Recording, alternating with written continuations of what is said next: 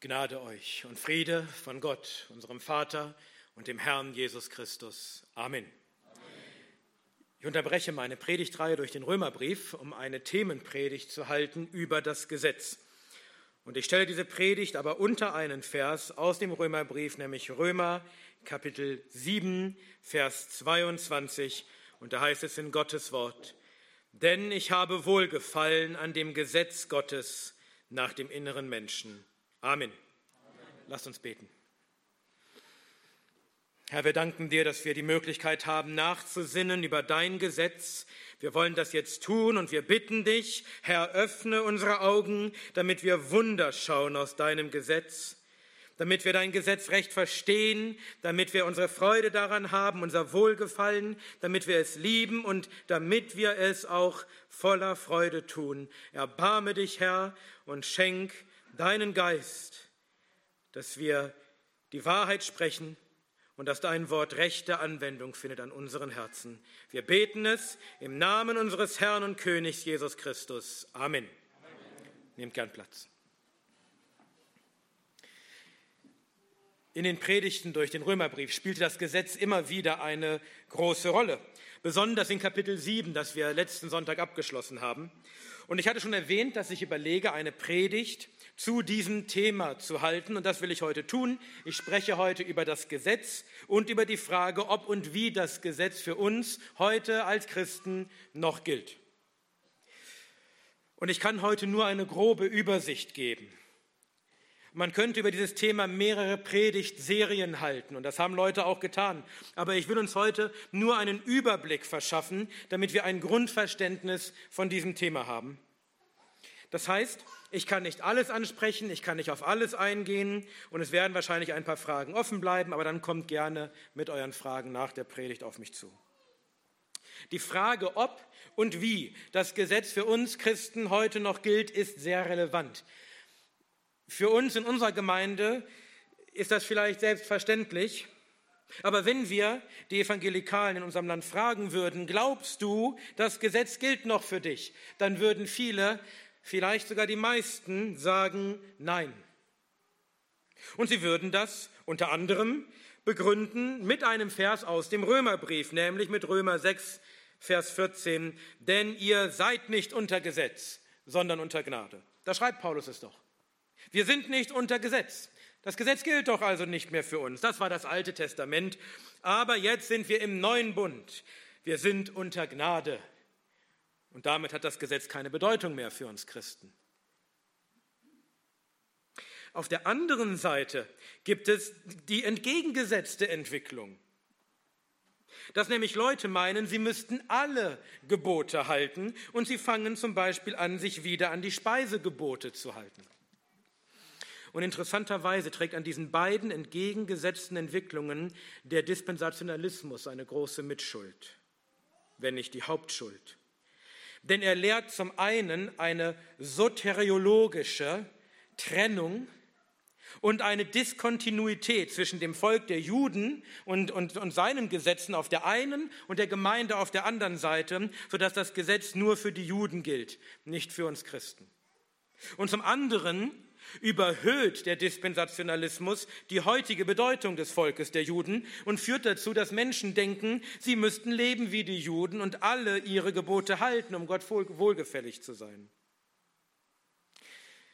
Die Frage nach der Bedeutung und Anwendbarkeit des Gesetzes ist also eine aktuelle und wichtige Frage. Sie ist vielleicht aktueller und wichtiger denn je. Und um das gleich klarzustellen, wenn wir jetzt über das Gesetz reden, dann reden wir nicht darüber, ob das Gesetz uns retten kann. Alle rechtgläubigen Christen wissen, dass aus Gesetzeswerken kein Fleisch gerechtfertigt wird. Wir wissen, dass wir gerechtfertigt werden aus Gnaden allein, durch Glauben allein. Wir haben das in den Predigten durch den Römerbrief immer wieder gehört. Das Gesetz kann uns nicht retten, es kann uns nur verdammen. Es ist der Glaube und der Glaube allein, der uns rettet, ohne dass das Gesetz irgendetwas dazu hinzutut. Das ist eine der kostbarsten und herrlichsten Wahrheiten des Evangeliums und dafür stehen wir notfalls mit unserem Leben ein. Es geht nicht um die Frage, ob das Gesetz uns retten kann. Aber das Gesetz hat noch andere Funktionen. Man unterscheidet in der Theologie drei Funktionen oder Gebrauchsweisen des Gesetzes. Und ich würde noch eine weitere voranstellen. Ich würde sagen, zunächst offenbart uns das Gesetz Gottes heiliges Wesen. Gott hat nicht einfach sich zufällig irgendwelche Gesetze ausgedacht, sondern sein Gesetz spiegelt seinen eigenen heiligen, vollkommenen Charakter wider. Es ist Ausfluss seiner eigenen Heiligkeit und Gerechtigkeit. Am Gesetz erkennen wir daher, was nach Gottes Maßstab, nach, Gottes, nach seinem göttlichen Wesen gerecht und gut ist und was Sünde ist. Paulus schreibt in Römer 7, Vers 12, also ist das Gesetz heilig und das Gebot heilig und gerecht und gut. Das Gesetz ist deshalb heilig und gerecht und gut, weil der, der es gegeben hat, heilig und gerecht und gut ist. Im Gesetz offenbart Gott seine eigene Heiligkeit und Gerechtigkeit. Deswegen heißt es auch, dass Gott das Recht liebt, denn es kommt aus seinem Wesen. Und weil das Gesetz Ausfluss der Heiligkeit Gottes ist, ist es auch unwandelbar. Denn Gott selbst wandelt sich nicht. Was vor 3000 Jahren heilig und gerecht und gut war, ist auch heute heilig und gerecht und gut und wird auch morgen und in alle Ewigkeit heilig und gerecht und gut sein. Gott wandelt sich nicht, sein Wesen wandelt sich nicht. Was heilig und gerecht und gut ist, wandelt sich nicht. Das vorangestellt. So, und traditionell unterscheidet man dann zwischen den folgenden drei Funktionen oder Gebrauchsweisen des Gesetzes. Erstens, das Gesetz schränkt das Böse ein. Wenn etwas verboten ist und unter einer Strafandrohung steht, dann verhindert es das Böse vielleicht nicht gänzlich, aber es dämmt es zumindest ein. Wenn auf einer Straße ein Schild steht mit einer Geschwindigkeitsbeschränkung von 100 km/h, dann fährt der Raser vielleicht immer noch zu schnell, aber er fährt vielleicht nur 130 km/h und nicht 180, weil er nicht seinen Führerschein verlieren will. Somit entfaltet das Gesetz eine Wirkung der allgemeinen Gnade an allen Menschen, sogar an den Gottlosen, indem es das Böse eindämmt. Nicht perfekt, nicht vollkommen, aber in einer gewissen Weise. Die zweite Wirkungsweise des Gesetzes. Das Gesetz zeigt uns unsere eigene Sünde und Verlorenheit. Es heißt in Römer 3, dass durch Gesetz Erkenntnis der Sünde kommt und dass jeder Mund verstopft werde und die ganze Welt dem Gericht Gottes verfallen sei. Und indem uns das Gesetz unsere Sünden und unsere Verlorenheit, unsere Verdammung zeigt, ist es unser Erzieher, auf Christus hin, damit wir aus Glauben gerechtfertigt werden. Galater 3, Vers 24. Wir erkennen also durch das Gesetz, wie in einem Spiegel, uns selbst, unsere eigenen Sünden.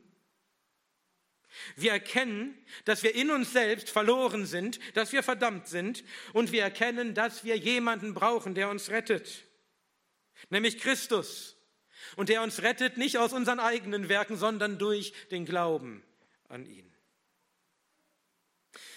Und ich würde sagen, dass diese Funktion des Gesetzes nicht in dem Moment aufhört, in dem wir an Christus gläubig werden, in dem wir gerechtfertigt werden, sondern dass wir diese Funktion des Gesetzes für unser ganzes Christenleben brauchen. Jeden Tag in unserem Leben als Christ, wenn wir, wenn wir durch das Gesetz wie in einem Spiegel erkennen, wie sündhaft und wie verloren wir immer noch in uns selbst sind, weist uns das Gesetz wieder neu auf Christus hin damit wir auch als Christen nicht etwa selbstgerecht werden, uns nicht etwa überheben, sondern uns täglich demütigen und allein auf seine Gnade vertrauen und um seine Rettung rufen.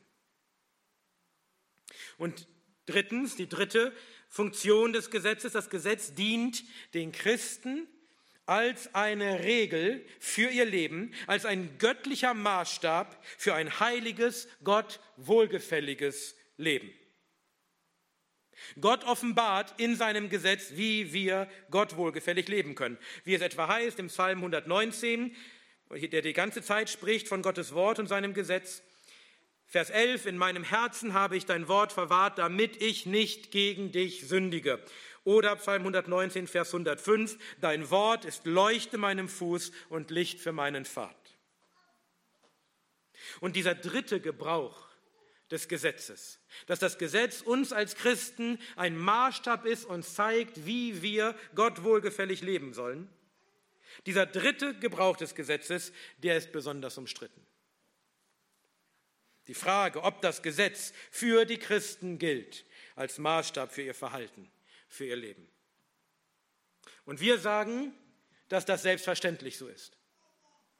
Es heißt in Epheser 2 ab Vers 8, denn durch die Gnade seid ihr errettet mittels des Glaubens und das nicht aus euch, Gottes Gabe ist es, nicht aus Werken, damit niemand sich rühme. Noch einmal, das bestätigen wir, das Gesetz kann uns nicht retten. Wir werden gerettet durch Gnade mittels des Glaubens, den Gott schenkt, nicht aus Werken. Aber dann heißt es weiter, denn wir sind sein Werk geschaffen in Christus Jesus zu guten Werken, die Gott zuvor bereitet hat, damit wir in ihnen wandeln sollen. Als Christen ist es unsere Aufgabe, in guten Werken zu wandeln, Gott wohlgefällig zu leben. Wir sollen nicht weiterleben in Sünden, wir sollen gute Werke tun. Die Frage ist aber dann, was sind gute Werke? Wer definiert, was gute Werke sind? Wir selbst oder Gott? Natürlich Gott. Er ist der Schöpfer und der Gesetzgeber und der Richter. Er bestimmt, was gut und böse ist. Er bestimmt, was ihm wohlgefällig ist. Und er hat uns gemacht und damit bestimmt er auch, wie wir als seine Kreaturen leben sollen. Noch einmal, wir sollen gute Werke tun, nicht damit wir gerettet werden, sondern weil wir gerettet sind, weil wir eine neue Kreatur sind. Aus Dankbarkeit sollen wir nun in dieser Weise leben. Aber wenn Gott es ist, der definiert, was gute Werke sind, wie können wir dann wissen, wie Gott das definiert? Nun, er hat es uns offenbart in der Heiligen Schrift. Paulus schreibt an Timotheus in 2 Timotheus 3, Vers 16 und 17, alle Schrift ist von Gott eingegeben und nützlich zur Lehre, zur Überführung, zur Zurechtweisung, zur Unterweisung in der Gerechtigkeit, damit der Mensch Gottes vollkommen sei, zu jedem guten Werk völlig geschickt. Es sind die heiligen Schriften, die uns unterweisen, das Gute zu tun, die uns zu jedem guten Werk ausrüsten. Von welchen heiligen Schriften spricht Paulus hier? Von denen des Alten oder des Neuen Testaments? Nun, was Paulus hier schreibt, gilt natürlich auch für das Neue Testament, denn das Neue Testament ist genauso heilige Schrift wie das Alte. Aber Paulus spricht hier konkret von dem Alten Testament. Woher wissen wir das? Aus dem Vers zuvor. Da heißt es, und weil du von Kind auf die heiligen Schriften kennst, die imstande sind, dich weise zu machen zur Errettung durch den Glauben, der in Christus Jesus ist. Paulus spricht von den heiligen Schriften, die Timotheus von Kind auf kannte. Das ist das Alte Testament. Das Alte Testament enthält bereits alles, was nötig ist, um dich zur Rettung zu führen durch den Glauben an Christus und was nötig ist, damit du dann einen geheiligten Lebenswandel führen kannst, indem du gute Werke tust. Es rüstet dich aus für jedes gute Werk. Das Alte Testament, das zum wesentlichen Teil woraus besteht? Aus dem Gesetz. Es ist imstande, dich völlig geschickt zu machen für jedes gute Werk, für einen heiligen, Gott wohlgefälligen Lebenswandel als Christ. Denn Paulus schreibt das im Neuen Testament. Er schreibt das an Christen.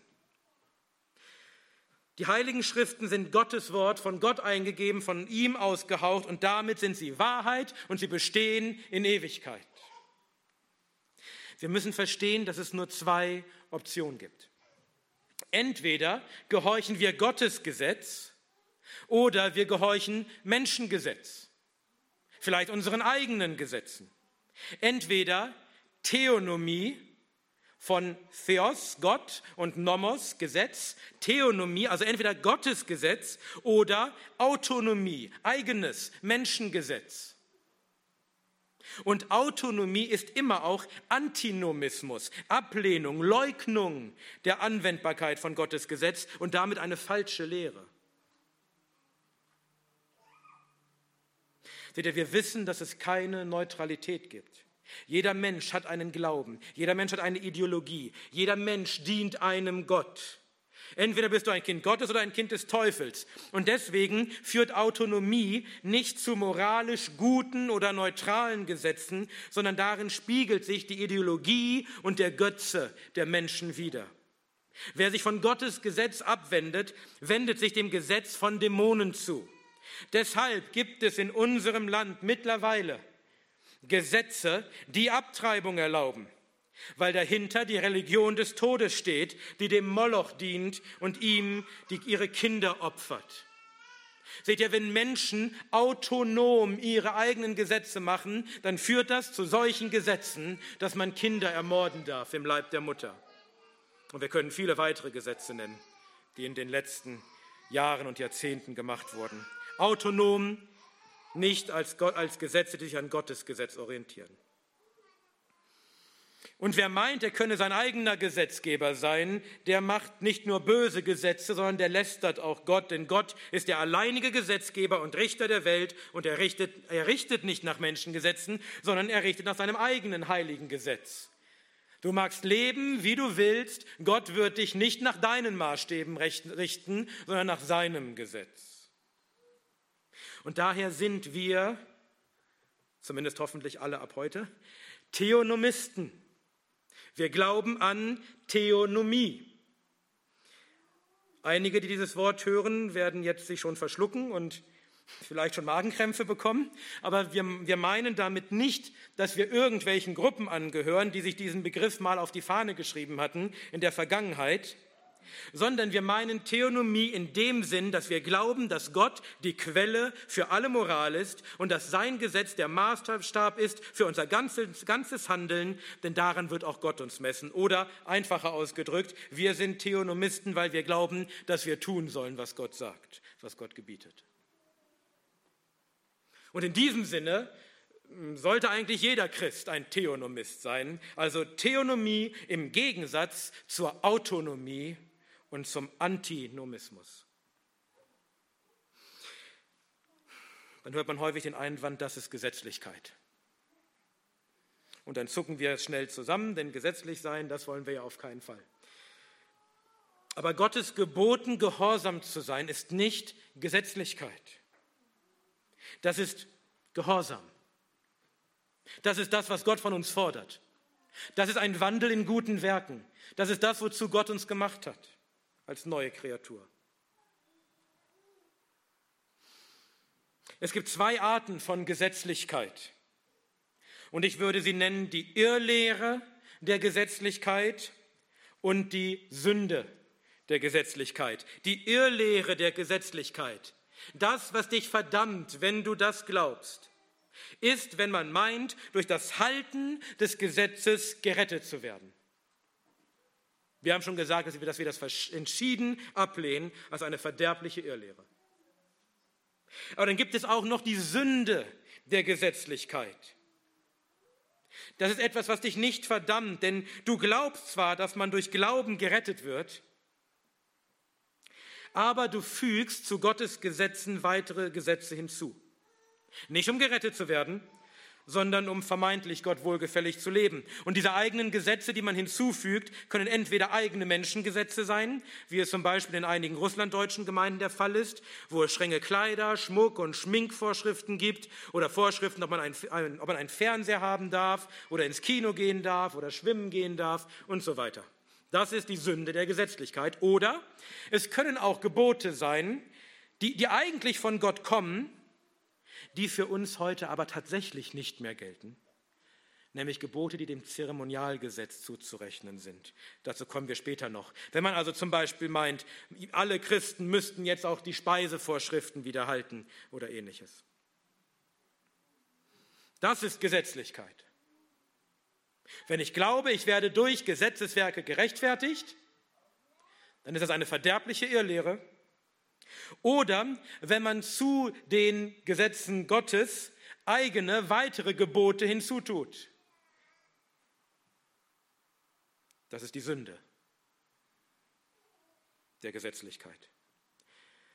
Aber Gehorsam gegenüber geltenden Geboten Gottes ist nicht Gesetzlichkeit, sondern Gehorsam, den Gott von uns allen fordert.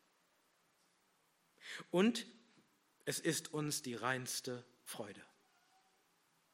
Wir haben Wohlgefallen an dem Gesetz Gottes nach dem inneren Menschen, wie Paulus schreibt. Unser innerer, erneuerter, wiedergeborener, durch den Geist Gottes geheiligter Mensch hat Wohlgefallen, hat Freude an Gottes Gesetz. Es ist ihm nicht irgendwie zuwider,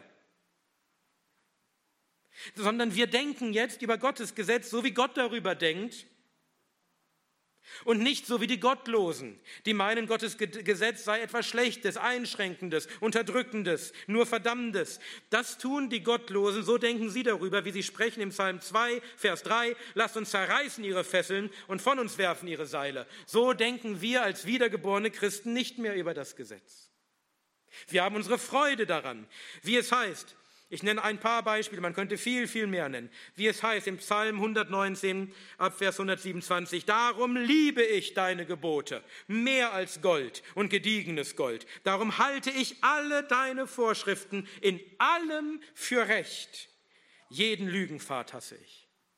Das soll uns Christen auszeichnen, dass wir Gottes Gebote lieben, dass wir sie für kostbar halten, dass wir sie in allem für recht finden. Weiter, Psalm 119, Vers 97, wie liebe ich dein Gesetz. Es ist mein Sinnen den ganzen Tag. Als Christen sollen wir Gottes Gesetz lieben und Tag und Nacht darüber nachdenken wollen. Oder wie, es, wie wir lesen im Psalm 19 ab Vers 8, das Gesetz des Herrn ist vollkommen und erquickt die Seele. Das Zeugnis des Herrn ist zuverlässig und macht weise den Einfältigen. Die Vorschriften des Herrn sind richtig und erfreuen das Herz. Das Gebot des Herrn ist lauter und erleuchtet die Augen. Die Furcht des Herrn ist rein und besteht ewig. Die Rechte des Herrn sind Wahrheit. Sie sind gerecht allesamt. Sie, die kostbarer sind als Gold und viel gediegenes Gold und süßer als Honig und Honigsalm. Auch wird dein Knecht durch sie belehrt. Im Halten derselben ist großer Lohn. So spricht kein Gottloser, so spricht ein Wiedergeborener. Und so sollten auch wir Christen über das Gesetz sprechen. Dass uns eine Freude ist, dass unsere Seele erquickt, dass wir es in allem für gut und recht und kostbar halten, dass wir dadurch belehrt werden, dass wir es halten. Als Christen sollten wir voller Überzeugung und Freude in diese Verse mit einstimmen können. Und um ganz ehrlich zu sein, wer glaubt, das Gesetz gilt für uns Christen nicht mehr, der soll diese, diese Verse und diese Psalmen und bitte aus der Bibel streichen. Denn er kann sie nicht mit, in Wirklichkeit mit aufrichtigem Herzen sagen. Aber was bedeutet das jetzt konkret? Ich hatte am Anfang schon gesagt, dass es auf der einen Seite Christen gibt, die glauben, das Gesetz gelte für uns gar nicht mehr. Und dass es auf der anderen Seite Menschen gibt, die denken, alle Gebote gelten für uns immer noch unverändert, einschließlich Speisegebote und so weiter. Beides ist falsch. Denn weder ist das Gesetz für uns Christen abgeschafft und hat uns gar nichts mehr zu sagen, noch gilt das Gesetz einfach komplett unverändert fort. Wir glauben, dass das Gesetz fortgilt, wenn es nicht ausdrücklich im Neuen Testament abgeschafft oder abgeändert wurde. Es gibt auch die Gegenansicht. Es gibt Leute, die meinen, das Gesetz ist, ist, ist komplett abgeschafft, es sei denn, es wird im Neuen Testament wiederholt. Das glauben wir nicht. Wir glauben, das Gesetz gilt fort, wenn es nicht im Neuen Testament abgeschafft oder abgeändert wurde. Und tatsächlich wurde, gab es eine Veränderung bei den Gesetzen. Der Tod und die Auferstehung Christi haben tatsächlich Veränderungen bewirkt in Bezug auf das Gesetz. Das Gesetz im neuen Bund hat gewisse Änderungen erfahren im Vergleich zum alten Bund. Aber diese Änderungen betreffen nicht das ganze Gesetz gleich, sondern betreffen bestimmte Teile des Gesetzes unterschiedlich. Daher ist es erforderlich, dass wir zunächst schauen, in welche Teile sich das Gesetz gliedert. Man unterscheidet drei Teile des Gesetzes. Diese Unterscheidung findet sich schon bei den Kirchenvätern, auch bei den Reformatoren und sie ist reformierte Tradition. Sie findet sich auch in unserem Glaubensbekenntnis und in anderen reformierten Bekenntnissen. Aber diese Unterscheidung ist nicht irgendwie menschengemacht und nicht willkürlich, sondern sie ist biblisch. Sie ergibt sich aus einer gründlichen Auslegung der Schrift. Was sind diese drei Teile des Gesetzes? Das Moralgesetz, das Zeremonialgesetz und das Judizialgesetz. Moralgesetz, Zeremonialgesetz, Judizialgesetz. Das Moralgesetz ist zusammengefasst in den zehn Geboten und betrifft unser sittliches Verhalten gegenüber Gott und unserem Nächsten. Das Zeremonialgesetz umfasst die rituellen Gebote betreffend den Tempel, die Priester und die Opfer, die Reinigungs- und Speisegebote, die Beschneidung und so weiter. Und das Judizialgesetz umfasst die Gebote für die politische Ordnung, etwa die Strafen für begangene Vergehen, bestimmte Bauvorschriften, bestimmte Prozessvorschriften für Gerichtsverfahren und so weiter. Und ob und wie das Gesetz für uns heute anwendbar ist, hängt davon ab, von welchem dieser drei Teile wir, des Gesetzes wir sprechen. Also wollen wir uns diese drei Teile nacheinander ansehen. Wir beginnen mit dem Moralgesetz. Das Moralgesetz, wie gesagt, ist zusammengefasst in den zehn Geboten. Die erste Tafel der zehn Gebote, die Gebote 1 bis 4, regeln das Verhältnis der Menschen zu Gott. Du sollst keine anderen Götter haben, du sollst dir kein Götterbild machen, du sollst den Namen des Herrn nicht zum Nichtigen aussprechen, du sollst den Sabbat heiligen. Die zweite Tafel, die Gebote 5 bis 10, regeln das Verhältnis der Menschen untereinander. Du sollst Vater und Mutter ehren, du sollst nicht töten, du sollst nicht Ehe brechen, du sollst nicht stehlen, du sollst kein falsches Zeugnis reden gegen deinen Nächsten und du sollst nicht begehren. Diese zehn Gebote werden dann noch weiter konkretisiert in Geboten für bestimmte Anwendungsfälle, aber sie fassen das Moralgesetz zusammen. Dieses Moralgesetz hatte Gott ursprünglich bei der Schaffung des ersten Menschen auf Adams Herz geschrieben. Es ist ein ewiges Gesetz, eine ewig gültige Moral, weil sie kommt aus Gottes ewig gültiger Gerechtigkeit und Heiligkeit. Gott hatte dieses Gesetz auf das, auf das Herz Adams geschrieben, aber nach dem Sündenfall und nach dem Verderben der menschlichen Natur war es erforderlich gewesen, die zehn Gebote auf Steintafeln zu schreiben, um die Menschen daran zu erinnern, was Gott von ihnen fordert. Es ist wichtig, dass wir das verstehen. Das Moralgesetz, die zehn Gebote sind nicht etwas, das nur für das Volk Israel galt. Gott hat sich die zehn Gebote nicht erst beim Bundesschluss am Sinai ausgedacht. Es sind ewige Gebote, die seit der Erschaffung der Menschen für uns gelten. Denn sie sind Ausfluss von Gottes heiliger Gerechtigkeit, von seinem heiligen Wesen. Ja, tatsächlich ist das Moralgesetz in ganz besonderer Weise ein Ausfluss von Gottes heiligem Wesen. Es spiegelt Gottes heiliges Wesen in besonderer Weise wider. Und deswegen ist Gott persönlich auf die Erde gekommen, um die zehn Gebote, um das Moralgesetz niederzuschreiben. Und nur die zehn Gebote hat er mit dem Schrecken vom Sinai umgeben. Gott hatte geboten, dass niemand den Berg Sinai berühren dürfe, nicht mal ein Tier, sonst muss er sofort sterben. Und dann lesen wir 2. Mose 19 Abvers 16, und es geschah am dritten Tag, als es Morgen wurde, da waren Donner und Blitz und eine schwere Wolke auf dem Berg und ein sehr starker Posaunenschall und das ganze Volk, das im Lager war, zitterte. Und Mose führte das Volk aus dem Lager hinaus Gott entgegen. Und sie stellten sich auf am Fuß des Berges. Und der ganze Berg Sinai rauchte, weil der Herr auf ihn herabstieg im Feuer. Und sein Rauch stieg auf wie der Rauch eines Schmelzofens. Und der ganze Berg bebte sehr. Und der Posaunenschall wurde immer stärker. So heilig ist das Moralgesetz, dass Gott es mit diesem Schrecken seiner Heiligkeit am Berg Sinai umgeben hat. Und selbstverständlich gilt das Moralgesetz heute immer noch genauso wie damals. Es spiegelt Gottes heiligen Charakter wider und so wie Gott unwandelbar ist, so gilt auch das Moralgesetz unverändert fort.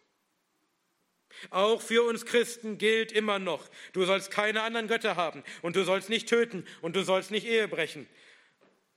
Und eigentlich sollte man meinen, dass das für alle Christen völlig selbstverständlich ist aber dem ist leider nicht so. Viele Christen meinen heute, das Moralgesetz gelte nicht mehr für uns. Auch hier müssen wir unterscheiden. Auch hier gibt es wieder die Irrlehre, dass, Leute sagen, ich kann leben, wie ich will, Ich kann unmoralisch leben, ich kann in Sünde leben. Man hört das manchmal unter diesem Schlagwort, einmal gerettet, immer gerettet. Das ist wieder eine verderbliche Irrlehre. Wer sowas lehrt, wer sowas sagt und danach lebt, der ist nicht gerettet. Aber es gibt auch wahre Christen, die trotzdem meinen, das Moralgesetz gilt nicht mehr. Sie meinen damit aber nicht, wir wären nun frei, Götzen aufzustellen und zu töten und Ehe zu brechen. Sie meinen nicht, wir könnten jetzt leben, wie wir wollten, in allerlei Sünden. Aber sie lehren, dass sich diese Verhaltenspflichten für uns nicht mehr aus dem Gesetz ergeben würden. Woraus sollen sie sich dann ergeben? Die verschiedenen Argumentationen ja, ähneln sich häufig, sind manchmal ein bisschen verschieden. Ich versuche das aber zusammenzufassen. Die Begründung ist, es soll sich ergeben aus dem Gesetz Christi. Wenn jemand nicht weiß, was das Gesetz Christi sein soll, nicht so schlimm. Dieser Ausdruck kommt nur ein einziges Mal vor in der Schrift, nämlich in Galater 6, Vers 2 und meint dort nichts anderes, als dass wir das tun sollen, was Christus uns vorgelebt hat, indem er unsere Lasten getragen hat. So sollen wir einander die Lasten tragen. Aber auf diesen ein, dieser einmal vorkommenden Ausdruck, dem Gesetz Christi, haben Brüder eine ganze Theologie über das Gesetz aufgebaut. Wie gesagt, die Argumentation kann ein wenig variieren, aber im Grunde geht sie wie folgt. Christus hat uns ein neues Gebot gegeben. Das Alt, die alten Gebote hat er abgeschafft. Er hat uns ein neues gegeben, nämlich das Gesetz Christi. Und das ist das Gebot der Liebe. Christus sagt ja, Johannes 13, Vers 34, ein neues Gebot gebe ich euch, dass ihr einander liebet, damit, wie ich euch geliebt habe, auch ihr einander liebet. Und das ist das einzige Gebot, das für uns Christen gilt. Wir halten uns an das Gebot Christi, wir lieben einander, wir folgen damit seinem Beispiel. Und der Heilige Geist hilft uns dann zu erkennen, was dann das rechte Verhalten ist. Aber wir brauchen nichts Aufgeschriebenes mehr, keine Gebote, Nun, mit, mit vielen dieser Aussagen würden wir übereinstimmen. Wir glauben auch an das Gebot der Liebe. Wir glauben auch, dass Christus uns das vollkommen vorgelebt hat. Wir glauben auch, dass der Heilige Geist uns hilft, uns recht zu verhalten. Aber der entscheidende Unterschied ist, dass die Gegenseite behauptet, dadurch hätte das Moralgesetz, hätten die zehn Gebote ihre Bedeutung für uns verloren. Und wenn ihr euch wundert, welchen Sinn soll es überhaupt ergeben, so ganz verstehe ich es auch nicht. Welchen Sinn es ergeben soll, zu sagen, die Gebote gelten nicht mehr, aber ich will sie trotzdem halten. Ich will kurz erläutern, warum das falsch ist. Ich gehe davon aus, dass die meisten von uns das nicht glauben, aber dann betrachtet das als, als eine gute Impfung, ja, als eine Impfung, denn ihr werdet möglicherweise mit dieser Lehre konfrontiert werden. Und ich, deswegen möchte ich euch gern erklären, warum das falsch ist, damit ihr das dann auch wisst und nicht verunsichert werdet, sondern eine gute Antwort geben könnt. Wenn Jesus sagt, dass er uns ein neues Gebot gibt, nämlich einander zu lieben, dann meint er damit nicht, dass er nun ein vollkommen neues Gebot gibt, das die anderen Gebote ablösen soll. Woher wissen wir das? Weil Jesus hier aus dem Gesetz zitiert. 3. Mose 19, Vers 18. Du sollst dich nicht rächen und den Kindern deines Volkes nichts nachtragen, sondern sollst deinen Nächsten lieben wie dich selbst. Das ist kein neues Gebot, das Jesus sich während seiner Zeit auf Erden irgendwie neu ausgedacht hätte. Das ist Teil des Gesetzes, das für uns angeblich nicht mehr gelten soll.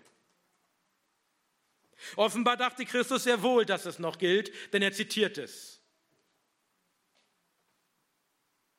Etwas Ähnliches lesen wir in Matthäus 22, Vers 35. Und einer von ihnen, ein Gesetzesgelehrter, fragte, um ihn zu versuchen, Lehrer, welches ist das große Gebot in dem Gesetz? Er aber sprach zu ihm, du sollst den Herrn, deinen Gott, lieben mit deinem ganzen Herzen und mit deiner ganzen Seele und mit deinem ganzen Verstand. Dieses ist das große und erste Gebot. Das zweite aber ihm gleiche ist, du sollst deinen Nächsten lieben wie dich selbst. An diesen zwei Geboten hängt das ganze Gesetz und die Propheten. Dass Jesus bei dem Gebot der Nächstenliebe aus dem Gesetz zitiert, haben wir, haben wir gerade gesehen. Aber auch das Gebot, Gott zu lieben, kommt aus dem Gesetz. Jesus zitiert auch hier das Gesetz, 5. Mose 6, Vers 5. Und du sollst den Herrn, deinen Gott, lieben mit deinem ganzen Herzen, mit deiner ganzen Seele und mit deiner ganzen Kraft. Wenn Jesus also das Doppelgebot der Liebe nennt, dann ist das nicht etwas völlig Neues, was er sich gerade neu ausdenkt und was das Gesetz ablösen soll. Es ist Teil des Gesetzes. Jesus zitiert aus dem Gesetz. Das Gebot, Gott zu lieben, kommt einige Kapitel später noch einmal vor. Da heißt es in 5. Mose 11, ab äh, Vers 1, so sollst du den Herrn, deinen Gott, lieben und seine Vorschriften halten und seine Satzungen und seine Rechte und seine Gebote alle Tage. Das bedeutet es, Gott zu lieben. Und wenn man wissen will, was Jesus damit sagen will, muss er gucken, muss man schauen, woraus er zitiert und den Zusammenhang lesen. Das bedeutet es, Gott zu lieben, seine Gebote zu halten. Christus sagt das gleiche in Johannes 14, Vers 15. Wenn ihr mich liebt, so haltet meine Gebote. Das ist die Liebe, dass wir Gottes Gebote halten. Und dann, und dann er sagt über das Doppelgebot der Liebe, das hatten wir gerade gelesen, an diesen zwei Geboten hängt das ganze Gesetz und die Propheten. Er sagt nicht, diese zwei Gebote ersetzen das Gesetz oder heben es auf. Seht ihr, das Moralgesetz ist zusammengefasst in den zehn Geboten. Und die zehn Gebote sind zusammengefasst in dem Doppelgebot der Liebe. Das ist kein neues Gebot, das die zehn Gebote ablöst. Das ist ein Gebot, das die zehn Gebote zusammenfasst. Die erste Tafel der zehn Gebote, die unser Verhältnis zu Gott betrifft, ist zusammengefasst in dem Gebot, liebe Gott. Verhalte dich so, wie es steht in den ersten vier Geboten. Und die zweite Tafel, die unser Verhältnis untereinander betrifft, ist zusammengefasst in Liebe deinen Nächsten. Wie? indem du tust, was in diesen letzten sechs Geboten steht. Paulus schreibt das in Römer 13 ab Vers 8. Seid niemand irgendetwas schuldig, als nur einander zu lieben. Denn wer den anderen liebt, hat das Gesetz erfüllt. Was meint er? Welches Gesetz meint er? Welches Gesetz erfüllt die Liebe? Weiter Vers 9. Denn das, du sollst nicht Ehe brechen, du sollst nicht töten, du sollst nicht stehlen, du sollst nicht begehren. Und wenn es irgendein anderes Gebot gibt, ist in diesem Wort zusammengefasst, du sollst deinen Nächsten lieben wie dich selbst. Paulus zitiert ganz selbstverständlich aus den zehn Geboten, weil sie ganz selbstverständlich weiterhin gelten.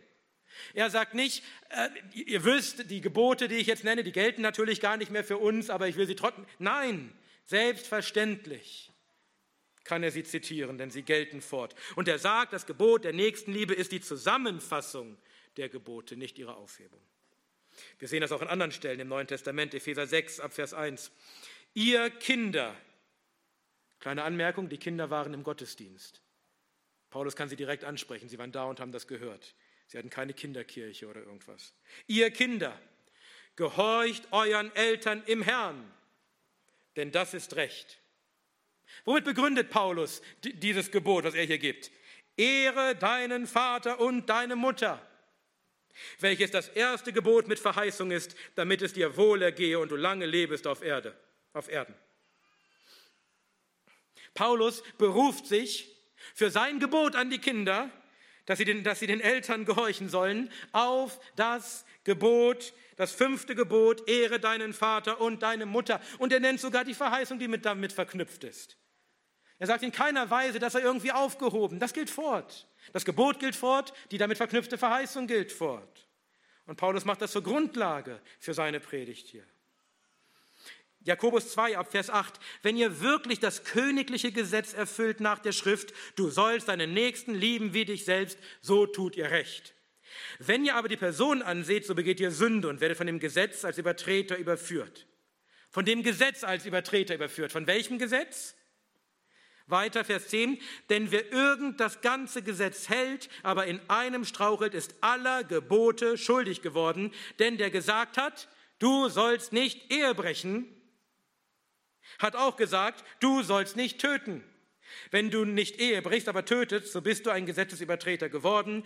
So redet und so tut als solche, die durch das Gesetz der Freiheit gerichtet werden sollen. Jakobus bezeichnet das Gebot der Nächstenliebe noch mit zwei weiteren Begriffen, das königliche Gesetz und das Gesetz der Freiheit. Meint er damit, dass die zehn Gebote dadurch abgelöst sind?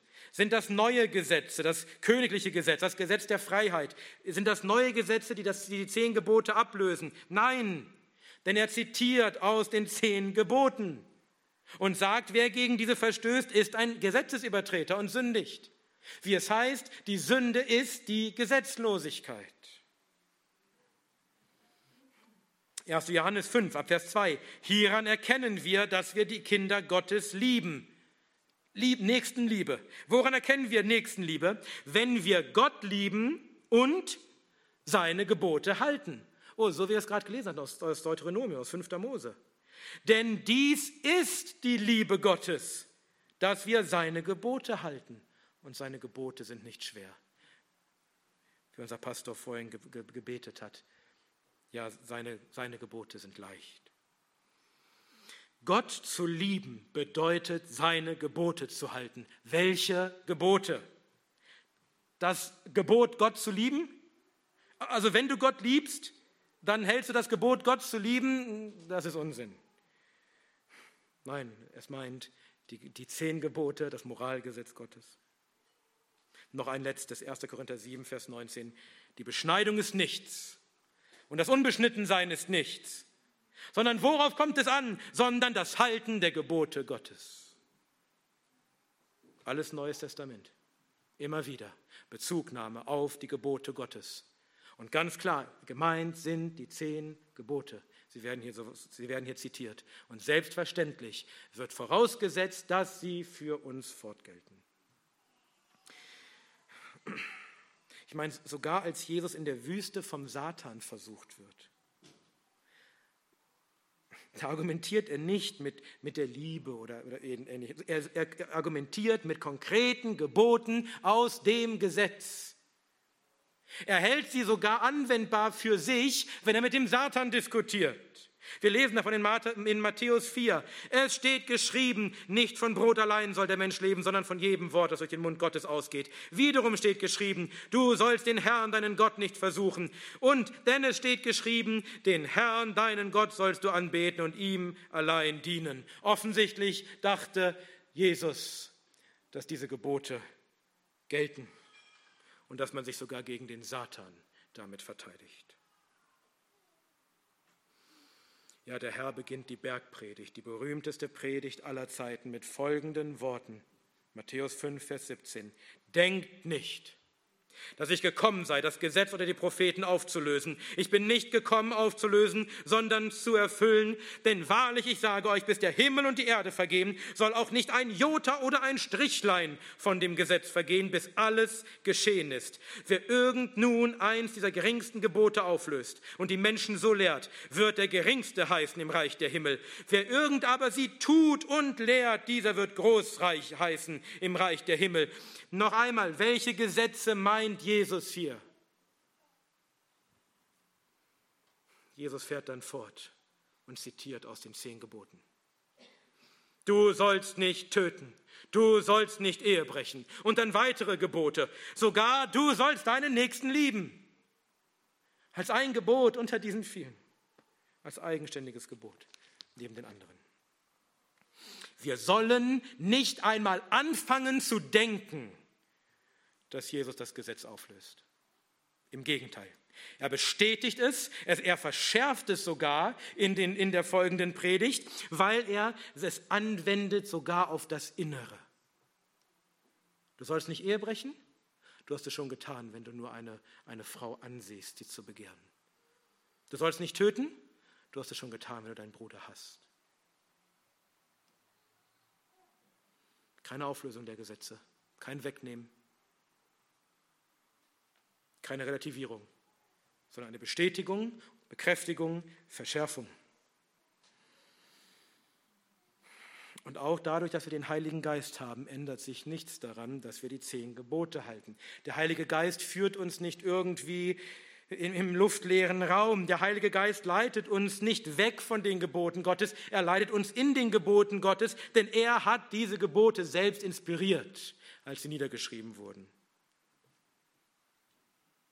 Es heißt in Hesekiel 36, Vers, ab Vers 26, und ich werde euch ein neues Herz geben und einen neuen Geist in euer Inneres geben. Und ich werde das steinerne Herz aus eurem Fleisch wegnehmen und euch ein fleischernes Herz geben. Und ich werde meinen Geist in euer Inneres geben und Ich werde bewirken, dass ihr in meinen Satzungen wandelt und meine Rechte bewahrt und tut. Im neuen Bund gibt Gott den Geist und er bewirkt durch den Geist, dass wir seine Satzungen und Rechte halten. Welche Satzungen und Rechte meint er? Natürlich die, die es damals auch schon gab. Sein Gesetz, seine Gebote. Und es heißt in Jeremia 31, Vers 33, sondern dies ist der Bund, den ich mit dem Haus Israel schließen werde nach jenen Tagen, spricht der Herr. Ich werde mein Gesetz in ihr Inneres legen und werde es auf ihr Herz schreiben und ich werde ihr Gott und sie werden mein Volk sein. Im neuen Bund legt Gott sein Gesetz in unser Inneres und schreibt es auf unsere Herzen. Von welchem Gesetz spricht er hier? Natürlich von dem Gesetz, das, das auch damals schon galt. Und deswegen ergibt es überhaupt keinen Sinn, zu sagen, der Geist führt mich zwar im Gesetz und es ist genau das Gesetz, was da auch aufgeschrieben ist, aber das Aufgeschriebene gilt nicht mehr für mich. Im neuen Bund ist das Gesetz keineswegs abgeschafft. Es heißt in Jesaja 42 über den Herrn, ab Vers 4, er wird nicht ermatten und nicht niedersinken, bis er das Recht auf der Erde gegründet hat. Und die Inseln werden auf seine Lehre, ist nicht die beste Übersetzung wörtlich, Torah, auf sein Gesetz harren. Das ist der neue Bund. Und es heißt in Jesaja 2 ab Vers 2, und es wird geschehen am Ende der Tage, da wird der Berg des Hauses des Herrn feststehen auf dem Gipfel der Berge und der Haben sein über die Hügel und alle Nationen werden zu ihm strömen. Und viele Völker werden hingehen und sagen, kommt und lass uns hinaufziehen zum Berg des Herrn, zum Haus des Gottes Jude, Jakobs. Und er wird uns belehren aus seinen Wegen und wir wollen wandeln auf seinen Pfaden, denn von Zion wird das Gesetz ausgehen und das Wort des Herrn von Jerusalem. Das Gesetz des Herrn soll sich auf der ganzen Erde ausbreiten und zur Belehrung aller Völker dienen, damit sie das Recht tun. Seht ihr, das Gesetz wird nicht dargestellt. Gott sieht das Gesetz nicht als irgendetwas Einschränkendes, Bedrückendes, Verdammendes, Verfluchendes, ja, sondern er sieht es als überaus positiv. Es wird die Freude der erretteten, erlösten Völker sein, vom Gesetz lernen zu können. Aber was meinen dann Aussagen wie in Römer 6, dass wir nicht mehr unter Gesetz sind, sondern unter Gnade? Wir werden das in der Predigt über diese Stelle schon ausführlich besprochen. Es geht Paulus nicht darum zu sagen, dass das Gesetz für den Christen jegliche Funktion verloren hätte. Es geht darum, dass wir nicht mehr unter Gesetz sind, in dem Sinne, dass wir nicht mehr das Gesetz halten müssen, um gerecht zu werden. Sondern nun ist Gnade da. Wir können nun gerechtfertigt werden, aus Gnaden allein, durch Glauben und nicht aus Gesetzeswerken. Aber da geht es um die Frage der Errettung nicht um die Frage der Heiligung, nicht um die Frage, ob das Gesetz ein Maßstab für einen heiligen Lebenswandel für den Christen ist. Galater 3, Vers 21. Ist nun das Gesetz gegen die Verheißungen Gottes? Das sei ferne. Denn wenn ein Gesetz gegeben worden wäre, das lebendig zu machen vermöchte, dann wäre wirklich die Gerechtigkeit ausgesetzt. Der Widerspruch, den viele Christen sehen zwischen Gesetz und Gnade, existiert in der Form gar nicht. Gesetz und Gnade schließen sich nur insoweit aus, dass man nicht durch beides gerettet werden kann. Du musst dich schon entscheiden, ob du das durch deine eigenen Werke versuchen willst deine eigene Gerechtigkeit aufbauen, aufbauen willst und damit verdammt bist, oder ob du doch lieber allein auf die Gnade des Herrn vertraust für deine Rettung. Aber das bezieht sich nur auf die Rettung. Dass wir aus Gnaden gerettet sind, schließt nicht aus, dass das Gesetz der Maßstab für unseren Lebenswandel als gerettete Christen ist. Aber das Gesetz ist doch ein Fluch. Ja, wenn man dadurch gerettet werden will, dann ist es ein Fluch. Denn es rettet dich nicht, es verdammt dich wegen deiner Sünden. Aber spricht etwa Gott so über das heilige und gerechte und gute Gesetz?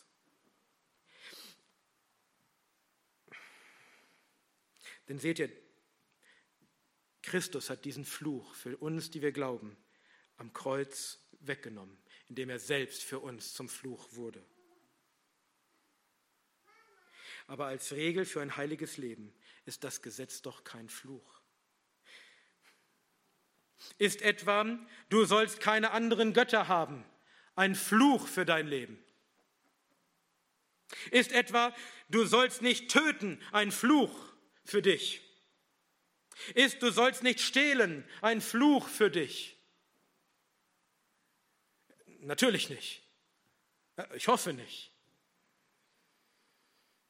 Das ganze Problem liegt nur daran, dass Leute nicht verstehen, dass man das Gesetz einmal betrachten kann als einen Weg zur Errettung, dann scheiterst du, dann bist du verdammt, dann ist es ein Fluch für dich, aber auf der anderen Seite auch sehen kann als heilige Lebensregel für uns Christen, als Maßstab, als Gottes Offenbarung, wie wir Gott wohlgefällig leben können. Und zwar nicht aus eigener Kraft, denn das Gesetz zeigt uns immer wieder, dass wir versagen und führt uns immer wieder zu Christus hin. Paulus sagt das noch einmal ausdrücklich in Römer 3, hatten wir auch schon gehört, in Vers 31. Heben wir nun das Gesetz auf durch den Glauben. Wenn wir glauben, wenn wir unter Gnade sind, heben wir dann das Gesetz auf, gilt es dann nicht mehr. Das sei ferne, sondern wir bestätigen das Gesetz. Jetzt erst recht. Jetzt, wo wir gerechtfertigt sind durch den Glauben, jetzt bestätigen wir, jetzt halten wir das Gesetz, jetzt sprechen wir, ich habe Wohlgefallen an deinem Gesetz. Das Moralgesetz gilt also für uns unverändert fort. Und es ist uns die reinste Freude, dass Gott uns das Gesetz als heilige und gerechte und gute Regel für ein Gott wohlgefälliges Leben gegeben hat. Die reinste Freude, dass wir eine Leuchte haben für unseren Fuß, dass wir wissen, wie wir uns verhalten sollen. Und diejenigen, die sagen, wir brauchen das Gesetz dafür nicht, wir haben ja die Liebe oder wir haben ja den Geist, bei denen lässt sich häufig beobachten, dass ihr Verhalten sich nicht an Gottes Maßstab orientiert, sondern dass es sich an ihrem eigenen Maßstab orientiert. Haben wir das nicht gesehen in den letzten zwei, zweieinhalb Jahren? Gestern kam wieder eine entsprechende E-Mail von jemandem. Liebe deinen Nächsten bedeutet, trag Maske und lass dich impfen. Ja, zu sowas und noch viel anderen Dingen führt es, wenn du meinst, Liebe an sich sei dein Maßstab oder der Geist allein würde dich führen, aber der Maßstab ist nicht das offenbarte Gesetz Gottes. Dann ist die Gefahr groß, dass du doch nur deine eigenen Gesetze aufrichtest, dass du selbst bestimmst, was Liebe sein soll, dass du Autonomie hast und nicht Theonomie. Das war das Moralgesetz. Das Zeremonialgesetz ist das zweite, das geht etwas schneller. Zweitens das Zeremonialgesetz. Der zweite Teil, in den sich das Gesetz untergliedert, ist das Zeremonialgesetz. Das Zeremonialgesetz umfasst die rituellen Gebote betreffend den Tempel, die Priester, die Opfer, die Reinigungs-, die Speisegebote, die Beschneidung und so weiter. Dass die Schrift schon das Zeremonialgesetz von anderen Geboten Gottes klar unterscheidet, lesen wir zum Beispiel in 1. Korinther 7. Da schreibt der Apostel Paulus, Vers 19, die Beschneidung ist nichts und das Unbeschnittensein ist nichts, sondern das Halten der Gebote Gottes. Paulus unterscheidet also zwischen der Beschneidung auf der einen und den Geboten Gottes auf der anderen Seite. Dabei war die Beschneidung doch ein Gebot Gottes. Sogar ein wichtiges, wer nicht beschnitten war, sollte ausgerottet werden aus dem Volk. Und dennoch macht Paulus diese Unterscheidung. Wir finden das auch noch an anderen Stellen, zum Beispiel Sprüche 21, Vers 3. Gerechtigkeit und Recht üben ist dem Herrn angenehmer als Opfer. Also eine Unterscheidung zwischen Opfern, die doch auch ein Gebot sind, die doch auch Gerechtigkeit und Recht sind, auf der einen Seite und, und Gerechtigkeit und Recht auf der anderen Seite. Also diese Unterscheidung kennt die Schrift. Sie ist nicht ausgedacht, sie ist biblisch. Das Zeremonialgesetz hatte, zum, hatte zwei Zwecke. Zum einen den Zweck, das Volk Israel rein zu halten, abgesondert von den anderen Völkern, von ihren Sünden, von ihren Götzen, um es so lange als heiliges Volk Gottes zu erhalten, bis der verheißene Messias aus ihm hervorgegangen ist. Und zum anderen enthält das Zeremonialgesetz sinnbildliche Anordnungen, die uns etwas veranschaulichen sollen, Schatten auf Christus hin. Im priesterlichen Versöhnungsdienst in den Opfern und so weiter, stellen, stellen, stellt uns das Zeremonialgesetz im Voraus Christus und seinen Dienst und sein Opfer dar. Und weil das Zeremonialgesetz gegeben war, damit der Messias aus den Juden geboren werden konnte und um auf den Messias hinzudeuten und ihn und sein Werk zu veranschaulichen, weil das der Zweck des Zeremonialgesetzes war, hat Christus, hat der Messias es mit seiner Ankunft, mit seiner Inkarnation und mit seinem vollbrachten Opfer in der Weise erfüllt, dass er es beseitigt hat. Wir brauchen keine Schatten mehr, wir brauchen keine Bilder mehr, wenn doch das Wahre, das Echte gekommen ist. Wir müssen und in gewisser Weise dürfen das Zeremonialgesetz nicht mehr halten. Deswegen dürft ihr Speck essen. Und deswegen töte ich keine Stiere im Gottesdienst. Das Zeremonialgesetz wird an mehreren Stellen des Neuen Testaments ausdrücklich für nicht mehr anwendbar erklärt, für erfüllt, beseitigt in Christus.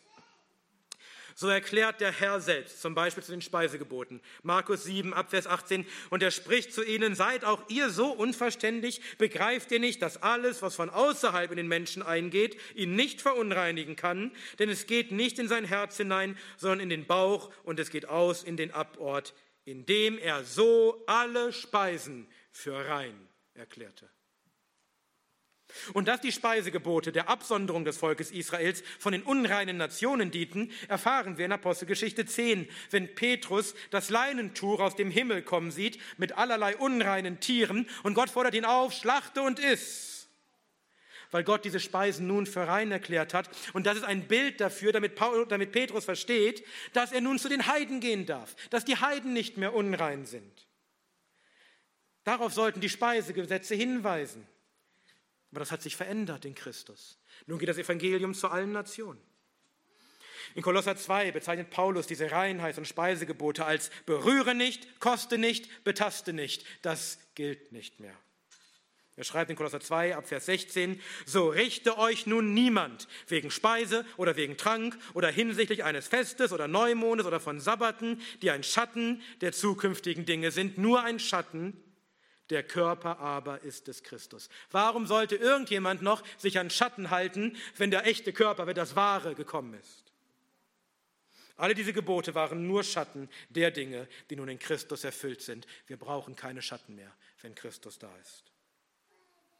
Der Hebräerbrief beschäftigt sich dann ausführlich mit dem Tempeldienst mit dem hohen Priester, mit den Opfern und so weiter. Und er erklärt auch, dass dies nur Schatten waren, die keine Sünden wegnehmen konnten und dass Jesus nun ein für alle Mal das wahre Opfer gebracht hat und dass er nun in Ewigkeit unser hoher Priester ist, sodass wir keine weiteren Tieropfer und keine menschlichen hohen Priester mehr brauchen. Ja, nicht mehr haben dürfen. Deswegen hat Christus auch dem Allen ein für allemal ein Ende gesetzt, als er 70 nach Christus den Tempel durch die Römer zerstörte und damit ein Ende der Opfer machte, wie es schon in Daniel verheißen war. Es heißt in Epheser 2, ab Vers 13, jetzt aber in Christus seid ihr, die ihr einst fern wart, die unreinen Nationen, durch das Blut des Christus nahe geworden, denn er ist unser Friede, der aus beiden eins gemacht und abgebrochen hat die Zwischenwand der Umzäunung, nachdem er in seinem Fleisch die Feindschaft, das Gesetz der Gebote in Satzungen weggetan hatte, damit er die zwei friedenstiftend in sich selbst zu einem neuen Menschen schüfe und die beiden in einem Leib mit Gott versöhne durch das Kreuz, nachdem er durch dieses die Feindschaft getötet hatte. Das Zeremonialgesetz war diese Zwischenwand, diese Umzäunung, die die Juden von den unreinen Nationen trennte. Und diese Zwischenwand hat Jesus abgebrochen. Nun ist aus beiden die sich vorher niemals hätten vermischen dürfen, eins geworden. Da ist nicht mehr Jude noch Grieche. Das Zeremonialgebot, das die Juden von den Nationen trennte, indem es die Nationen für unrein erklärte, ist in Christus abgebrochen und beseitigt. Deshalb sündigen die, die sagen, man müsse sich als Christ heute noch an Speisegebote oder ähnliches halten. Aber auch wenn das Zeremonialgesetz in seiner konkreten Anwendung beseitigt ist, heißt das nicht, dass es uns überhaupt nichts mehr zu sagen hätte. Wir haben heute immer noch einen Tempel, nämlich die Gemeinde und unsere eigenen Leiber. Wir haben immer noch einen hohen Priester, nämlich Christus, der sich ständig für uns vor Gott verwendet.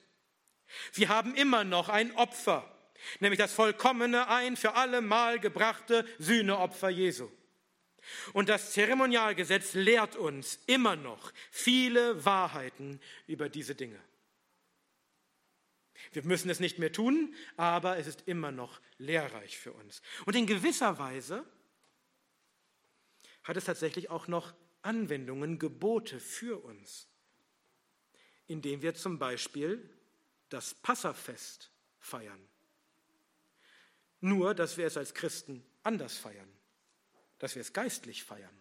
Es heißt in 1. Korinther 5 ab Vers 7, fegt den alten Sauerteig aus, damit ihr ein neuer Teig seiet, wie ihr, un, wie ihr ungesäuert seid. Denn auch unser Passa, Christus, ist geschlachtet worden. Darum lasst uns Festfeier halten nicht mit altem Sauerteig und nicht mit Sauerteig der Bosheit und Schlechtigkeit, sondern mit ungesäuertem der Lauterkeit und Wahrheit. Petrus wendet sogar das Gebot, Passafest zu halten und dabei den Sauerteig aus der Wohnung auszufegen, auf uns Christen an, aber in geistlicher Weise. Wir feiern nun ein geistliches Passa, indem wir nicht Sauerteig aus unseren Wohnungen auskehren, sondern indem wir den Sauerteig der Bosheit und Schlechtigkeit aus unserem Herzen ausfegen. Also das Zeremonialgesetz ist in Jesus in der Weise erfüllt, dass wir es nicht mehr beachten müssen, außer in dieser geistlichen Weise. Und nun das dritte und letzte, das Judizialgesetz. Der dritte Teil des Gesetzes ist das Judizialgesetz. Und ich weiß genau, dass einige von euch sich hierauf besonders freuen. Das Judizialgesetz umfasst die Gebote für die politische Ordnung also etwa Prozessvorschriften für gerichtliche Verfahren, Strafen für begangene Vergehen, Vorschriften zur Tierhaltung, bestimmte Bauvorschriften und so weiter. Das Judizialgesetz war für das Volk Israel gegeben und ist damit für andere Nationen nicht unmittelbar anwendbar. Aber weil diese Vorschriften auch moralische Gebote enthalten, ist ihre allgemeine Entsprechung für uns anwendbar. Das heißt, wir müssen nicht zwingend das Gebot genau so übernehmen, wie es für Israel galt, sondern wir erkennen, welches Prinzip dahinter steht und wenden dieses Prinzip dann entsprechend an.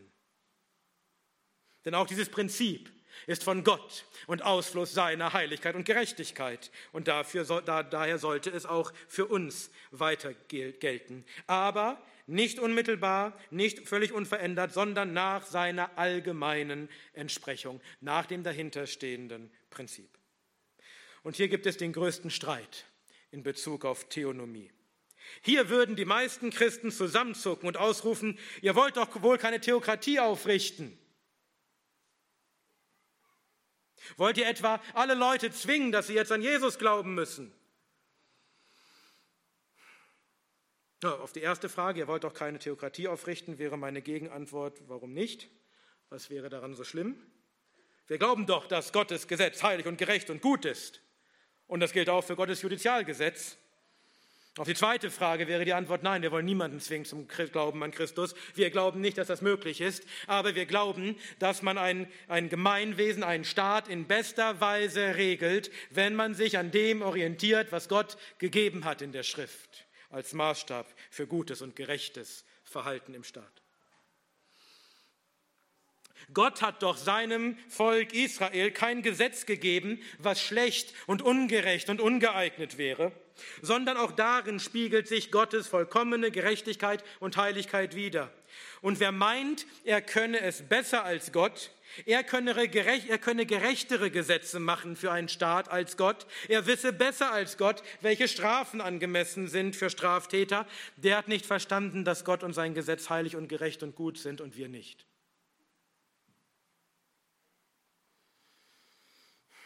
Das heißt in 5. Mose 4 Vers 3.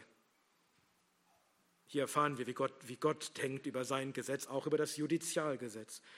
Siehe, ich habe euch Satzungen und Rechte gelehrt, so wie der Herr, mein Gott, mir geboten hat, damit ihr so tut inmitten des Landes, wohin ihr kommt, um es in Besitz zu nehmen. Und so haltet sie und tut sie, denn das wird eure Weisheit und euer Verstand sein vor den Augen der Völker, die alle diese Satzungen hören und sagen werden, diese große Nation ist ein wahrhaft weises und verständiges Volk.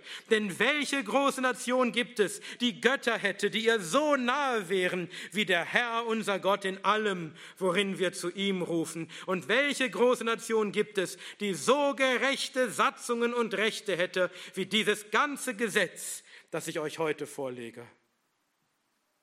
Wenn andere Völker sehen, welche Gesetze in Israel gelten, auch im Staat Israel, wie dieser Staat geordnet ist, mit all seinen Gesetzen, dann werden sie diese Gesetze preisen und die große Weisheit, die dahinter steht, erkennen. Und sie werden erkennen, dass diese Gesetze göttlich sind, dass ihr Gott, Israels Gott, ihnen wirklich nahe sein muss, weil sie so gut und gerecht sind.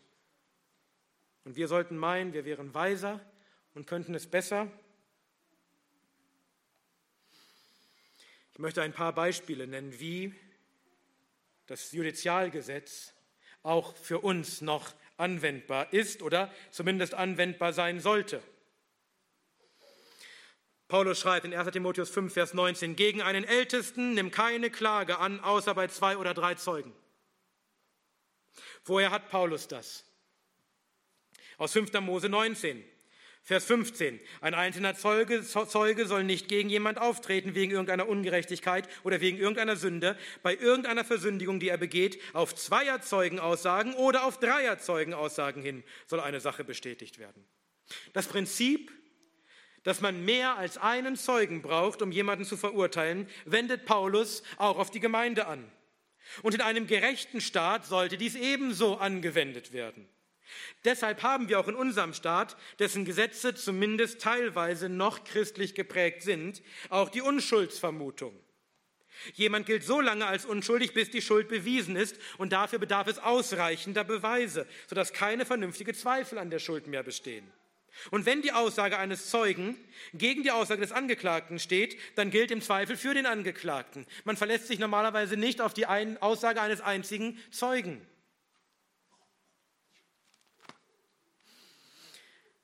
Aber dennoch wäre dieses Gebot heute in etwas anderer Form anwendbar, denn heute haben wir nicht nur Zeugen, sondern zum Beispiel auch Videoaufnahmen, die ebenfalls als Beweismittel dienen können. Aber der dahinterstehende, das dahinterstehende Prinzip ist immer noch anwendbar. Jeder Staat, der gerecht sein will, sollte sich daran halten, sollte solche Gesetze haben. Nächstes Beispiel, das heißt weiter, in, Mose, in 5. Mose 22, Vers 8. Wenn du ein neues Haus baust, so sollst du ein Geländer um dein Dach machen, damit du nicht eine Blutschuld auf dein Haus bringst, wenn irgendjemand davon herabfällt. Warum gab es dieses Gebot für, das, für, das, für den Staat Israel? Nun, weil die Israeliten sich nach Sonnenuntergang gerne auf den flachen Dächern ihrer Häuser aufhielten. Manche schliefen da sogar, um etwas Abkühlung zu haben. Und dort wurde auch gefeiert, dort wurden auch Freunde eingeladen. Wenn das Dach dann aber kein Geländer hat, ist die Gefahr groß, dass jemand hinabstürzen kann und dabei stirbt, dass man Blutschuld auf sich bringt. Deshalb mussten die Israeliten ein Geländer um das Dach machen, wenn sie ein neues Haus bauten. Das ist ein Ausdruck des Gebotes, du sollst nicht töten. Übrigens, das mit den, mit den zwei oder drei Zeugen war ein Ausdruck des Gebotes, du sollst kein Zeug, falsch Zeugnis reden, wieder deinen Nächsten. Das hier ist Ausdruck des Gebotes, du sollst nicht töten. Aber wenn du heute in Deutschland ein Haus baust, dann wirst du in der Regel nicht abends mit deinen Freunden aufs Dach klettern. Wahrscheinlich hast du nicht einmal ein Flachdach, wo das möglich wäre. Also musst du auch kein Geländer um dein Dach bauen. Natürlich nicht. Das wäre aber übrigens in Israel auch nicht anders gewesen, wenn da plötzlich einer ein Spitzdach gebaut hätte. Aber die allgemeine Entsprechung gilt weiter, auch für uns. Heute könnte das dann so aussehen, dass, dir, dass es Vorschriften gibt, dass du ein Geländer an eine Treppe machst damit dein Besucher nicht die Treppe runterfällt. Oder wenn du einen Pool hast, trägst du dafür Sorge, dass er irgendwie abgesperrt ist, dass kein Kind hineinfallen und ertrinken kann. Oder wenn es geschneit hat, räumst du den Weg zu deinem Haus frei vom Eis, damit niemand ausrutscht und sich verletzt. Und wenn du doch ein Flachdach baust, das du als Terrasse nutzen willst, dann gilt das Gebot unverändert. Mach ein Geländer um dein Dach, damit niemand hinabstürzt und vielleicht stirbt. Die allgemeine Entsprechung immer noch anwendbar. Ein weiteres Beispiel aus der Tierhaltung. Paulus, äh, Paulus schreibt, äh, es, oder erst, das, erst das, das Gebot, das heißt in 5. Mose 25, Vers 4, du sollst dem Ochsen das Maul nicht verbinden, wenn er drischt. Paulus erklärt uns, was die allgemeine Entsprechung dieses Gesetzes für uns ist. Er schreibt in 1. Korinther 9, Vers 9 und 1. Timotheus 5, Vers 18, da zitiert er dieses Gebot und wendet es an auf die Bezahlung von Arbeitern am Evangelium. Der, der arbeitet, soll auch Lohn dafür erhalten. Heute können wir das auf die Pastoren anwenden. Wenn die Pastoren für die Gemeinde arbeiten, sollen sie dafür auch entsprechend bezahlt werden. Wir sehen also immer noch, dass man dieses Gesetz immer noch nach seiner allgemeinen Entsprechung anwenden kann. Und ich würde sogar behaupten, wenn du einen, Drosch, deinen Ochsen verwendest zum Dreschen, solltest du ihm immer noch nicht das Maul verbinden. Weil das Gesetz damals gerecht war, es sollte heute immer noch gerecht sein. Aber die Hauptanwendung ist die, bezahle die Leute, die für dich arbeiten. Und das sollten wir uns übrigens alle zu Herzen nehmen. Oft stehen wir nämlich in der Gefahr, unsere Brüder auszunutzen. Unser Auto muss repariert werden, aber das würde viel Geld kosten in der Werkstatt. Also frage ich doch den Bruder, der sich mit Autos auskennt. Der kann das ja dann kostenlos für mich reparieren. Also aus Liebe, um Christi willen. Das ist nicht recht. Du sollst dem Ochsen das Maul nicht verbinden, wenn er drischt. Der Arbeiter ist seines Lohnes wert. Wenn dein Bruder, wenn dein Bruder kein Geld haben will, in Ordnung. Er darf diese Liebe auch an dir erweisen. Aber du solltest ihm einen angemessenen Lohn zahlen wollen. Du solltest nicht selbstverständlich dafür davon ausgehen, ja, mein Bruder macht das dann kostenlos für mich. Ich habe mitbekommen, wie viel anwaltliche Arbeit Diakon Dietmar für Gemeindeglieder macht. Versteht ihr, dass der Arbeiter seines Lohnes wert ist? Ihr sollt ihn bezahlen, wenn er für euch solche Dinge tut. Dann vielleicht sagt er, er will keinen Lohn haben, okay, dann könnt ihr ihn nicht aufzwingen. Aber ihr solltet nicht selbstverständlich davon ausgehen, dass Leute für euch arbeiten und nichts kein Geld empfangen dafür. Das ist das, was uns dieses, dieses Gesetz lehrt, dieses Gebot lehrt. Das, dieser letzte Abschnitt, was ich noch dazu sagen will, was ist mit Strafen für Straftaten? Was ist die angemessene Strafe für jemanden, der gestohlen hat? Nur einige Gesetze würden sagen, schlag ihm die Hand ab. Dann kann er nicht mehr stehlen in Zukunft. Unser Rechtssystem sagt, oh, sperr ihn ins Gefängnis. Ein Mensch, der im Bilde Gottes gemacht ist, soll hinter Gittern leben wie ein Tier im Zoo. Ist das, ist das gerecht? Ist das das, was Gott vorschwebt? Was gerecht ist in Gottes Augen? Was sagt Gottes Gesetz? Du hast gestohlen, erstatte es zurück. Zahle es zurück. Gegebenenfalls doppelt und dreifach. Aber du zahlst es zurück. Wir schlagen dir nicht die Hand ab. Denn du sollst arbeiten, damit du selbst für deinen Lohn aufkommen kannst und nicht wieder anfangen musst zu stehlen. Wir sperren dich auch nicht hinter Gittern. Denn erstmal ist das nicht angemessen für jemanden, der im Bilde Gottes gemacht ist. Und zweitens bestrafen wir damit gleich die gesamte Gesellschaft, denn du hast von jemandem gestohlen und jetzt muss die ganze Gesellschaft dafür zahlen, dass du hinter Gittern bist und dass dieses, dieses Gefängnis gebaut wurde und dass die Wächter dich bewachen und dass du dort Essen und Trinken kriegst. Das ist nicht das, was gerecht ist in Gottes Augen. Zahle es zurück.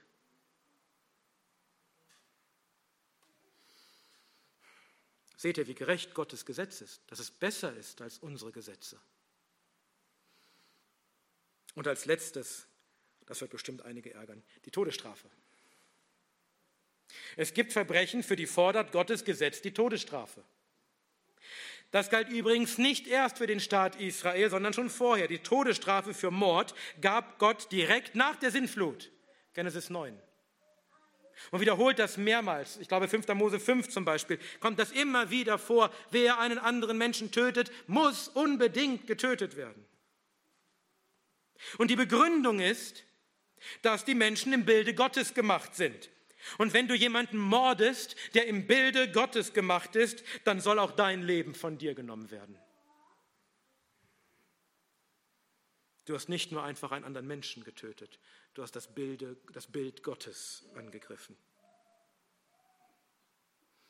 Ist das eine Bestrafungsart, die heute nicht mehr gelten sollte? Sollten wir als Christen denken, na, das wäre auf jeden Fall nicht mehr in Ordnung. Da war Gottes Gesetz vielleicht doch nicht ganz heilig und gerecht und gut. Der Apostel Paulus sagt in Apostelgeschichte 25, Vers 11, als er sich verantworten muss, wenn ich nun Unrecht getan und etwas Todeswürdiges begangen habe, so weigere ich mich nicht zu sterben, wenn aber nichts an dem ist, wes weswegen diese mich an, wenn, wenn aber nichts an dem ist, achso, dann geht es noch weiter, da können wir Schluss machen, dann weigere ich mich nicht zu sterben. Also auch im Neuen Testament nach der Kreuzigung und nach der Auferstehung und nach der Himmelfahrt Jesu sagt der Apostel, inspiriert durch den Heiligen Geist, dass es Vergehen gibt, die die, die, die Todesstrafe verlangen, die des Todes würdig sind. Und er sagt, dass jeder Christ bereit sein sollte, die Todesstrafe zu leiden, wenn er etwas Todeswürdiges begangen hat. Nicht nur Altes Testament, bestätigt im Neuen Testament. Und wir sollten nicht meinen, wir wären liebevoller oder gnädiger als Gott und sollten daher die Todesstrafe ablehnen. Gottes Gesetze sind heilig und gerecht und gut. Wir glauben also, dass das Gesetz fortgilt, wenn es nicht ausdrücklich im Neuen Testament abgeschafft oder abgeändert wurde. Ein Argument, was dann immer gegen die Todesstrafe kommt, dann kann sich ja keiner mehr bekehren, dann kann ja keiner mehr Buße tun. Und erstmal liegt das nicht an uns, das zu entscheiden, denn Gott hat sein Gesetz gegeben und er hat das Recht, zu, er hat das Recht zu entscheiden, welche Strafe angemessen ist, nicht wir. Aber als Gegenbeispiel nenne ich immer den Schächer am Kreuz. Er hat sich bekehrt, weil er die Todesstrafe erlitt. Weil er am Kreuz hing und ihm plötzlich klar wurde, er hängt zurecht hier. Er hat nicht gesagt, ich habe mich jetzt bekehrt, holt mich wieder runter. Er hat verstanden, ich sterbe zu Recht. Ich habe etwas Todeswürdiges getan und das hat ihn zur Bekehrung geführt. Wir können nicht wissen, wie und wodurch sich Gott einen Menschen bekehrt. Aber das ist kein Argument, um abzulehnen, was Gott für gerecht und gut erklärt hat. Wir glauben also, dass auch für das Gesetz des Staates, das Judizialgesetz, was Gott Israel gegeben hatte, zwar nicht unbedingt eins zu eins gelten sollte, aber doch nach seiner allgemeinen Entsprechung. Dass wir erkennen sollten, welche Prinzipien dahinter stehen und erkennen sollten, dass das gerecht ist und wir sollten es entsprechend umsetzen. Und es wundert mich, dass so viele Christen damit ein Problem haben. Wenn wir verstanden haben, dass wir Gottes Gesetz lieben, weil es Ausfluss seiner Heiligkeit und Gerechtigkeit ist, auch das Judizialgesetz, dann fällt es mir schwer zu verstehen, warum jemand sich so dagegen wehren sollte, dass das auch Grundlage sein sollte für unseren Staat, für jeden Staat, der gerechte und gute und Gott wohlgefällige Gesetze haben will. Es heißt in 5. Mose Vers 17 über den König, ab Vers, äh, 5. Mose 17 ab Vers 18, über den König. Und es soll geschehen, wenn er, der König, auf dem Thron seines Königsreichs sitzt, so soll er sich eine Abschrift dieses Gesetzes in ein Buch schreiben, aus dem, was vor den Priestern, den, den Leviten liegt. Und es soll bei ihm sein, und er soll alle Tage seines Lebens darin lesen, damit er den Herrn, seinen Gott, fürchten lerne, um zu beachten alle Worte dieses Gesetzes und diese Satzungen, sie zu tun, damit sein Herz sich nicht über über seine Brüder erhebe und damit er von dem Gebot weder zur rechten noch zur linken abweiche, damit er die Tage in seinem Königtum verlängere, er und seine Söhne in der Mitte Israels. Das sollte auch für unsere Regierenden gelten. Sie sollten die Bibel stets bei sich haben sollten stets darin lesen, sollten das Gesetz lesen, um den Herrn zu fürchten und sein Gesetz zu tun, damit sie sich nicht überheben und anfangen, autonom eigene Gesetze zu machen, die nur schlechter sein können als das, was Gott geboten hat, sondern damit sie in einer Weise regieren und in einer Weise Gesetze machen, die in Übereinstimmung sind mit dem vollkommen guten und heiligen und gerechten Gesetz Gottes.